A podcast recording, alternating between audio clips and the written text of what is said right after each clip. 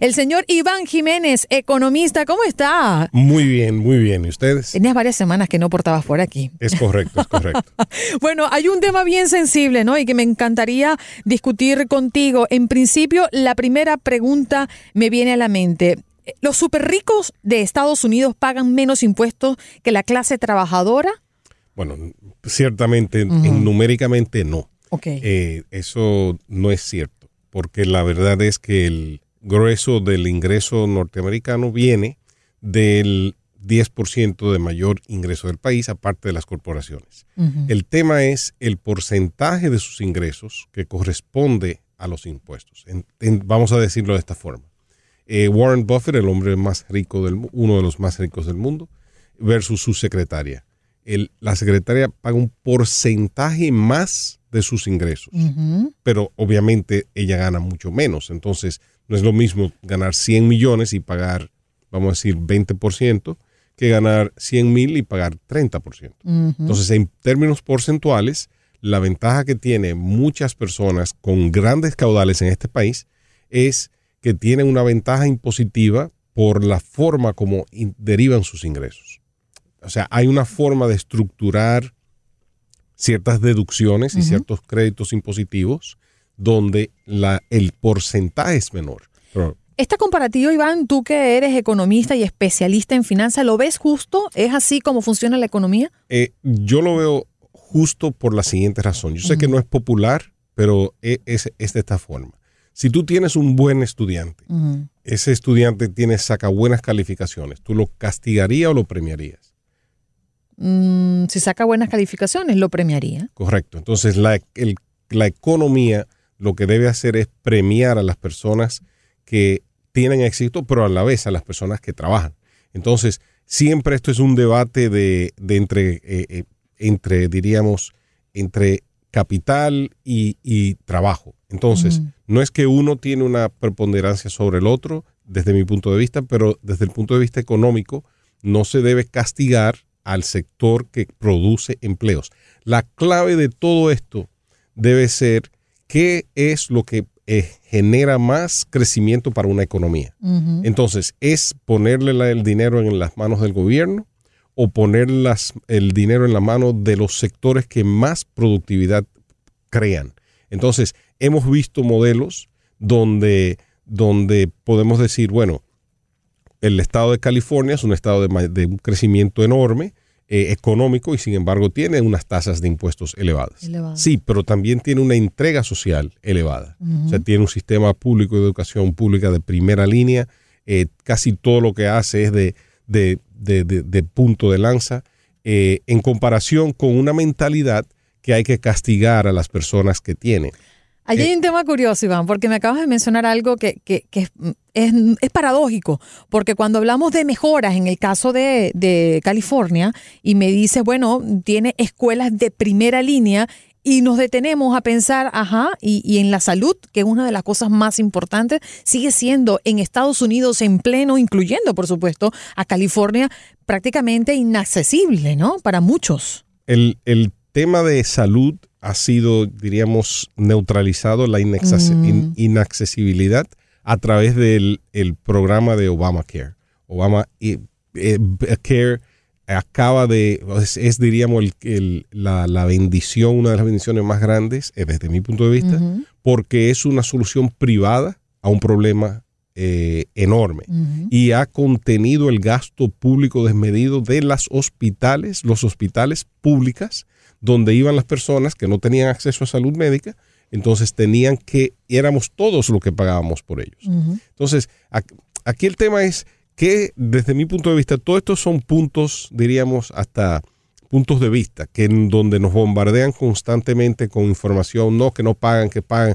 Es, diríamos, casi como creando un antagonismo social entre, entre, los, entre unos y otros. Yo creo que lo importante aquí es, ¿qué es importante ¿qué es lo más importante? Tal vez lo, más importante es qué de lo que hacemos ayuda a crear empleos. Porque para mí un empleo es, un, es la mejor solución social y el mejor antídoto social. El mejor plan social es un empleo del sector privado.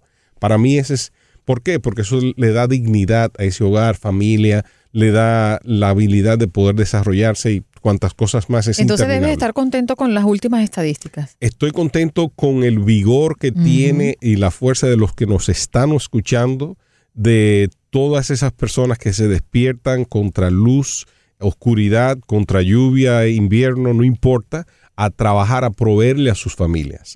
Eso es lo que hace que una economía tenga vigor, que no importa lo que digan, que salgan a luchar por, sus, por el bienestar de sus familias. Entonces, la economía crece cuando los capitales invierten más en ella, no cuando los aleja. Hemos visto casos como los de Venezuela, uno de los países más ricos del mundo, aún que por antagonizar al sector productivo, entonces tú, tú creas una cadena de desempleo. El modelo económico, tal vez uno de los mejores en, el mundo, es el alemán. La economía alemana, el motor de ella es eh, los Mittelstand, las empresas de pymes, las empresas pequeñas y medianas. Esas empresas son el motor económico como lo es aquí en Estados Unidos. Entonces, el, el tema es que si, si nos enfocamos en qué política estamos aplicando y cómo eso se va a traducir en un empleo, eh, en crear nuevas fuentes de empleo, en crear generaciones de, nuevas fuentes de empleos, entonces ahí debe ser nuestro norte. Allí se me cruzan dos ideas. ¿Cómo no? El, el sistema de los Estados Unidos, ¿a quién favorece? ¿Al que más dinero tiene? Al que más conoce el sistema, y el que más lo mm. utiliza, el que más lo sabe, diríamos, eh, acceder, porque este es un país tremendo donde tiene tantos recursos que están ahí a nuestra disposición, pero no hay un manual completo de utilización de recursos. Y no estoy hablando de depender del gobierno, estoy hablando de utilización de recursos a nuestro favor. Ejemplo, hay una forma de que todos paguen menos impuestos. Eh, sin embargo, a nadie le, les, les dicen cómo, cómo hacerlo. Usted tiene que acceder a esa información hay formas de que usted tenga, eh, existen eh, millones de, y billones de dólares de grants de, de, que ofrecen distintos destacamentos del gobierno eh, para incentivar el crecimiento en distintas áreas.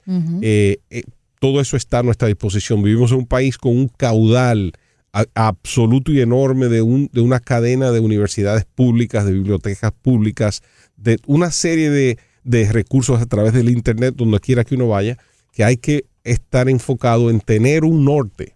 Porque lo que pasa es que vivimos tan, tan afanados por el día a día que a veces se nos olvida que hay una forma hacia arriba. Pero mi última pregunta tiene una intención y es que por años las grandes organizaciones, las grandes marcas se han apoderado del mercado y introducir en Estados Unidos una nueva marca, una, una nueva red es muy difícil aunque tengas mucho dinero. Te lo digo porque vamos a irnos para las tiendas, que es lo más evidente quizás, porque es lo que consumimos a diario, Walmart, Home Depot, o sea, tienen tantos años y siguen siendo líderes que ahora uno dice, bueno, quizás los que vienen de afuera es tan rápido o es tan fácil o es accesible introducir capital en los Estados Unidos y poder sacar realmente ganancia, pegar, como decimos nosotros. El, el el tema es que todos los días en Estados Unidos surge una marca nueva o surgen marcas nuevas que sí captan bolsillos del consumidor, que es un mercado tan enorme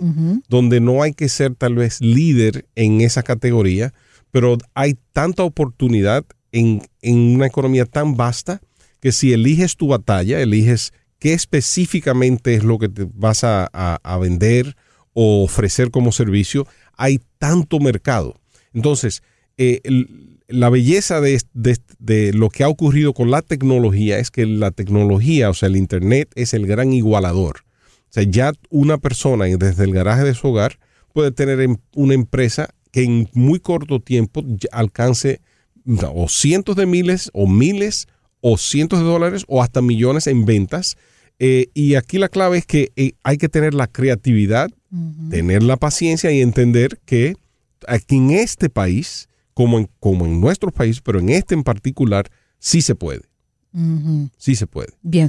Eh, nuestro tema central hoy en, nuestro, mm, en nuestra entrevista con Iván Jiménez, billonarios pagaron menos impuestos que la clase media en 2018 por primera vez en la historia de los Estados Unidos. Ya Iván pues habló de porcentaje y, que no es eh, realmente el, sí de, esta, de este cuestionamiento. Pero mm, ¿cuántas son las familias ricas en Estados Unidos y cómo se compara esto con la población de clase media? Porque uno dice, bueno, las familias ricas pero a partir de qué monto vienes catalogando esa clasificación? Bueno, e, es que esos son eh, términos, eh, diríamos, donde la, las cantidades hay que definirlas. ¿Qué es lo que consideran rico y qué es lo que consideran la tasa máxima y todo lo demás? Bueno, hay familias, aquí se vamos a hablar, vamos a hablarlos desde el punto de vista de la banca. desde el punto de vista de la banca, eh, la banca te garantiza una cuenta eh, hasta un monto, pero hay cuentas, por ejemplo, bursátiles que te garantizan un monto mucho mayor. Las cifras son, eh, son que las familias, aquí hay categorías, diríamos, de desde el, un millón, diez millones, 50 millones y más de 100 millones. Eh, así es como lo divide, diríamos, la, la, banca. Eh, el grueso de la población norteamericana, el gran, la gran, gran, gran mayoría es lo que consideraríamos la clase media. Y la clase media, entiéndase, es, eh, diríamos, casi un, una forma de vivir. Un hogar, auto, eh, no es lo que tengas ahorrado, es la adquisición que has tenido. Eh, eh, es que como lo, lo, se ha definido la clase media, que esta mm. conversación es interesante tener, es no tanto los activos que, tú tengas, sino el tipo de vida que lleves. Entonces, pero sin embargo, los que más activos tienen no piensan en lo que en lo que tienen o que utilizan, sino en lo que han ahorrado, en lo que han acumulado. Entonces, ese es un gran diferenciador. Hay dos, dos nortes en este país. El que la clase trabajadora piensa en lo que tengo y puedo comprar y el que quiere, el que quiere, los que más acúmulo tienen, eh, lo piensa en qué pueden tener. Y su forma mayor de, de tenencia en Estados Unidos ha sido a través del hogar donde viven. Eh, la clase media. Gracias por estar con nosotros.